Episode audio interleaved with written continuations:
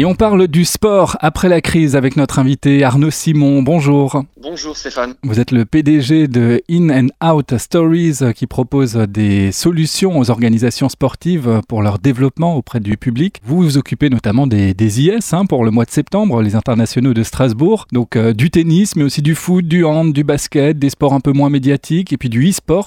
On peut le dire, vous avez euh, une vision assez globale de l'offre du sport. Hein. En tout cas, j'essaye et j'essaye surtout de, de bien comprendre les évolutions qui sont en train de, toucher l'industrie du sport et des médias. Et je crois qu'on va en parler avec euh, cette crise euh, du Covid-19 qui, qui ne va faire qu'accélérer des tendances structurelles qui étaient déjà là avant. Ouais, c'est ça. Le, sujet aujourd'hui, c'est effectivement comment le sport va gérer les conséquences de la crise du Covid, crise économique évidemment.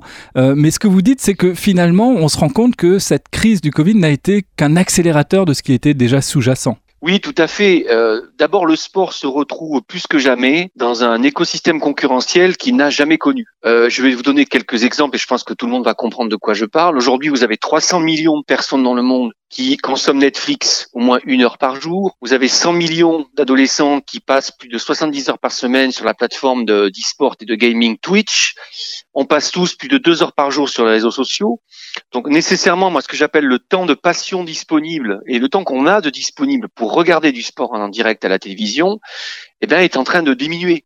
Donc on est de plus en plus sélectif. Euh, on va juste se concentrer sur les directs qu'on va absolument voir. Et puis pour le reste, on va consommer le, le, sport de manière différente. Alors il y en a qui, qui appellent ça du snacking ou du near life, c'est-à-dire qu'on va, on va consommer des, des, les moments forts, les images fortes, le panier de basket, le but, le moment d'émotion, le dépassement, euh, le crash. On va beaucoup aimer aussi tout ce qui est storytelling, l'écriture, les documentaires.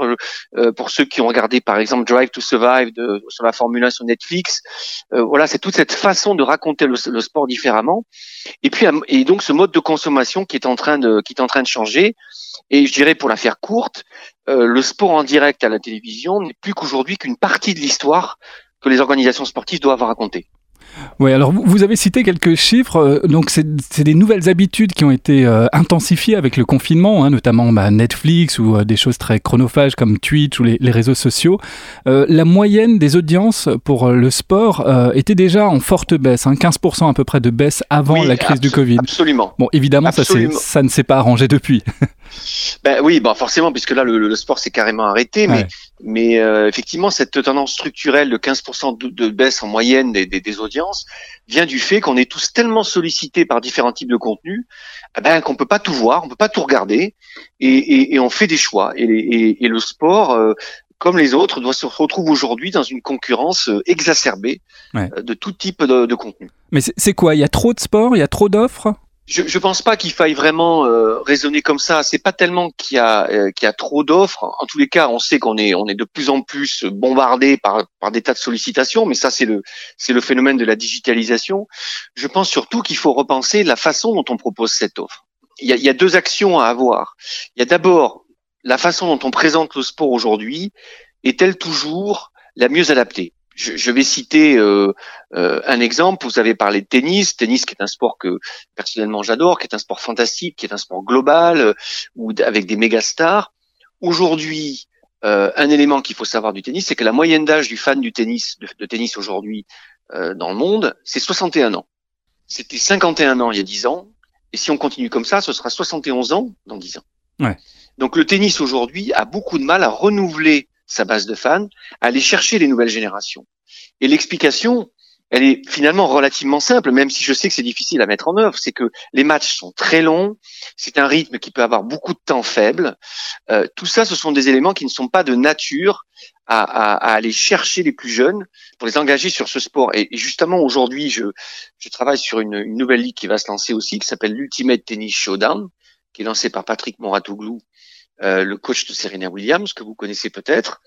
Euh, et lui part de ce principe-là pour proposer un format complètement différent qui va démarrer le 13 juin. Les matchs seront sur une heure. Il y aura quatre quarters, un peu comme au basket, de 10 minutes. Il va y avoir des time-out où les coachs peuvent demander, appuyer sur un buzzer et avoir une interaction avec le joueur. Bref, tout un tas de nouvelles règles et de, et de nouvelles dispositions, de nouvelles façons de raconter le sport pour qu'il soit plus en phase avec aujourd'hui ce que les plus jeunes générations, et pas que elles d'ailleurs, euh, veulent vivre comme expérience. Donc il y a ce côté comment je présente le, sport différemment et bien sûr comment je le propose. Vous pouvez pas aujourd'hui proposer à, à, nous, consommateurs de contenu qui nous sommes, qui euh, vivons dans l'ère de Deezer, de Spotify, de Netflix, où on a un abonnement relativement abordable qui nous permet d'avoir l'ensemble du feuilleton euh, et continuer, euh, à, si vous voulez, avoir un modèle de proposition de l'offre sport qui est finalement euh, très axé sur des chaînes du câble, où vous êtes plus ou moins lié à, à, un abonnement, qui en plus le fragmente.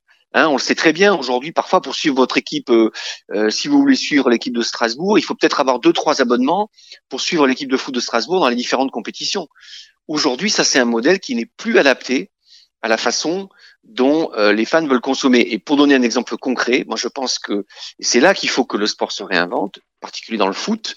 Il faut penser une offre affinitaire digitale. C'est-à-dire qu'aujourd'hui, je suis supporter du Racing de Strasbourg, Racing Club de Strasbourg. Pourquoi je ne pourrais pas m'abonner à tous les matchs du Racing Club de Strasbourg, à domicile et à l'extérieur? Et ça, ce serait mon entrée en fait dans un abonnement, comme j'ai un pass ou comme j'ai un abonnement supporter, de la même façon. Et ensuite, au-delà de ça, on peut me proposer d'autres choses. Vous voyez ce que je veux dire? C'est cette façon de, de rentrer dans l'abonnement sport par la passion et pas forcément par un, un, championnat entier qui vous est imposé et qui est parfois fragmenté en plus, qui vous oblige à additionner des abonnements. Ouais, parce que la, la baisse de l'audience, euh, elle peut être liée également au fait que les, les, offres sont de plus en plus importantes et que si on veut tout suivre, eh ben, euh, il faut avoir le porte-monnaie qui va avec. Exactement. C'est pour ça qu'il faut qu'on puisse vous proposer euh, une offre euh, qui est abordable financièrement, dans laquelle vous pouvez suivre euh, votre équipe, une offre très flexible aussi.